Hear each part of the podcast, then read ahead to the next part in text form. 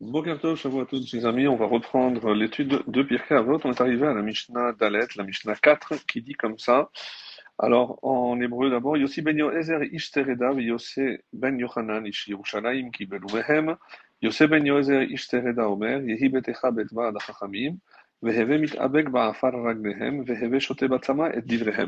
alors, la traduction, donc, il s'agit de deux sages, deux maîtres, Yossi ben Yoezer et de Tsereda, et Yossi ben Yochanan, le maître de Jérusalem, ont reçu leur enseignement d'eux.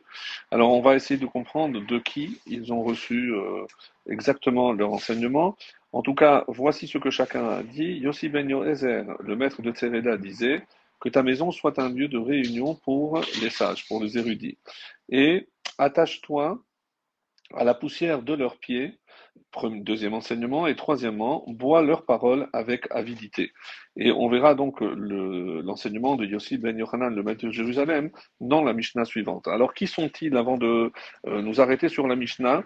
Donc, il faut juste un petit euh, rappel historique. Après euh, la mort de Shimon Hatzadik, il y a eu donc la dissolution de ce qu'on appelle un Shekeres Gedola. Il n'y a plus de grande assemblée.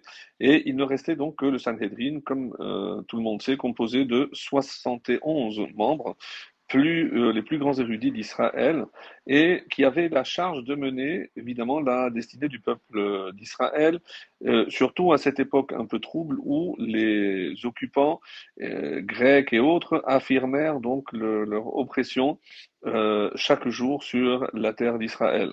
Alors que Antignos Ishsocho, l'élève désigné de Shimon Hatzadik, prenait la relève en étant nommé Avbeddin, ou ce qu'on peut appeler aussi le chef du Sanhedrin, il s'avéra qu'il fallait aussi un dignitaire qui soit capable, euh, en dehors, en fait, outre d'être euh, un Tamitracham, un sage, mais il fallait aussi qu'il soit capable de gérer les relations avec le, pouvoir. Et c'est ainsi qu'à la mort d'Antignos, euh, c'est son élève de prédilection, Yossi ben Yochanan, qui est cité ici, qui prit la charge de Avbeddin par sa grande érudition euh, et sa sainteté qui était très connue, très grande, même s'il il n'avait pas évidemment le charisme de son maître Shimon Hatzadik, euh, qui lui, tout seul, était capable de mener aussi la direction non seulement spirituelle, mais politique du peuple juif. Alors va apparaître euh, un nouveau poste, celui de Nassi. Nassi, euh, on va pas traduire par président, mais presque, ou plutôt prince, dont la fonction euh, au sein du Sanhedrin non seulement était d'ordre religieux, mais aussi c'était surtout de gérer la destinée du peuple juif sur le plan politique essentiellement. Et c'est ainsi que, durant des générations à venir, la direction du Sanhedrin fut tenue par ce qu'on appelle en hébreu un zoug, euh, on peut traduire par un binôme, qui va perdurer jusqu'à la disparition du Sanhedrin à l'époque donc du Talmud. Le premier Nassi fut ainsi euh, un autre élève d'Antignos, euh, qui était Kohen, et il s'appelait Yossi ben Yoézer, celui qui vient d'être cité ici. D'après certains commentateurs, euh, Rabbeinu Yonah, Rabbeinu Bechaye, Yossi ben Yochanan et Yossi ben Yoezer furent les élèves aussi bien de Shimon Hatzadik à la fin de sa vie et aussi d'Antignos. C'est pour ça que la Mishnah précise, ils ont reçu deux. De qui? De euh, Shimon Hatzadik, mais aussi de Antignos Ishsocho. Tandis que d'après d'autres maîtres, comme le Meiri, ils apprirent toute leur Torah d'Antignos et les membres du Sanhedrin qu'ils dirigeaient puisque d'après eux, Shimon Hatzadik était déjà mort. Voilà un petit peu pour l'historique euh, concernant donc ces deux maîtres. Maintenant, on va voir ce que le premier d'eux euh, nous enseigne que ta maison soit un lieu de réunion pour les érudits. N'oublions pas aussi le contexte historique où euh, souvent, et surtout avec les Grecs, il y avait des euh, décrets interdisant l'enseignement de la Torah en public. Alors, il fallait, pour remédier à, ce manque de transmission, eh ben, faire en sorte que ta maison, elle, elle devienne une, euh, comme un, un, bêta. Et c'est comme ça, par exemple, que Rabbeinu Obadia de Bertinora, il explique Lorsque les sages voudront se réunir lors d'une assemblée, fais en sorte donc que ta maison soit prête pour cela, de telle sorte que on prenait l'habitude de dire réunissons-nous dans la maison d'un tel.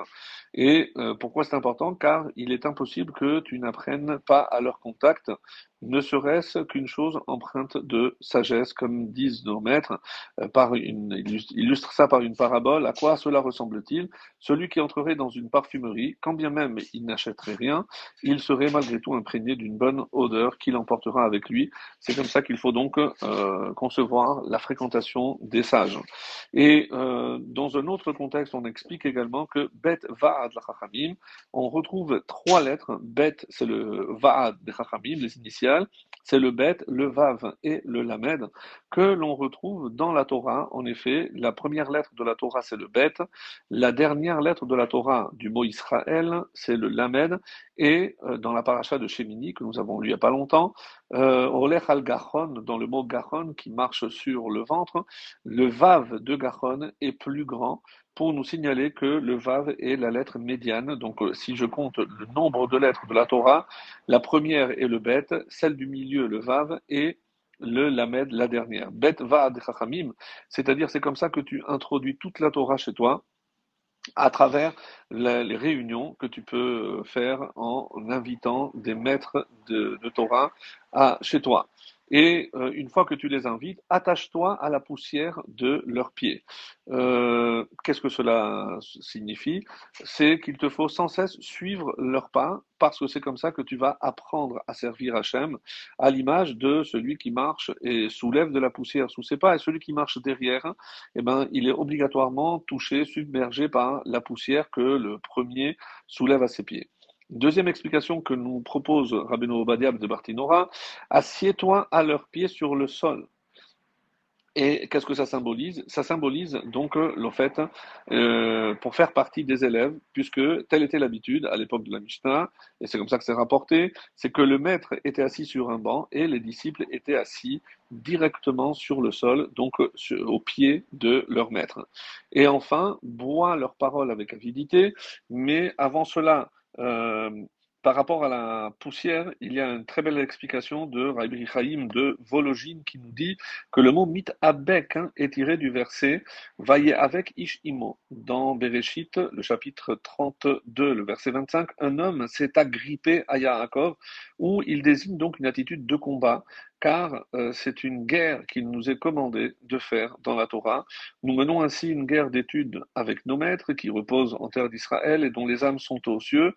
Euh, et qui laissèrent après eux leurs livres. Grâce à ces livres qui sont dans nos maisons, alors celles-ci deviennent des lieux de réunion pour les sages, parce que même s'ils ont disparu, à travers les livres, nous gardons euh, leur enseignement et on nous avertit de devoir livrer combat et de faire la guerre à leurs paroles et de répondre à leurs objections. Mais que l'amour de la vérité ne nous égare pas et gardons-nous de parler avec orgueil ou dédain lorsque se présente une occasion de marquer notre désaccord avec ses maîtres.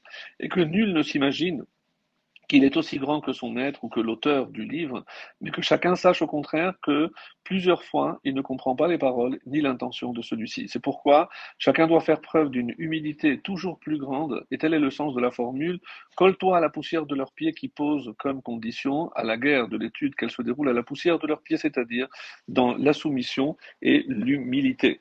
Et le dernier, euh, la dernière partie, eh ben, c'est boire leurs paroles avec avidité, comme un homme qui euh, est assoiffé, qui boit à satiété, et non comme un homme qui serait déjà repu, euh, presque écœuré de ce qu'on pourrait lui servir à manger, euh, et à ce moment-là, il rejetterait. Donc chaque fois qu'on appréhende pour l'étude de la Torah, on doit le faire avec avidité, parce que c'est comme ça que la Torah, qui est comparée à l'eau, va étancher notre soif de connaissance et aussi de Avodat Hashem pour mieux servir notre Créateur.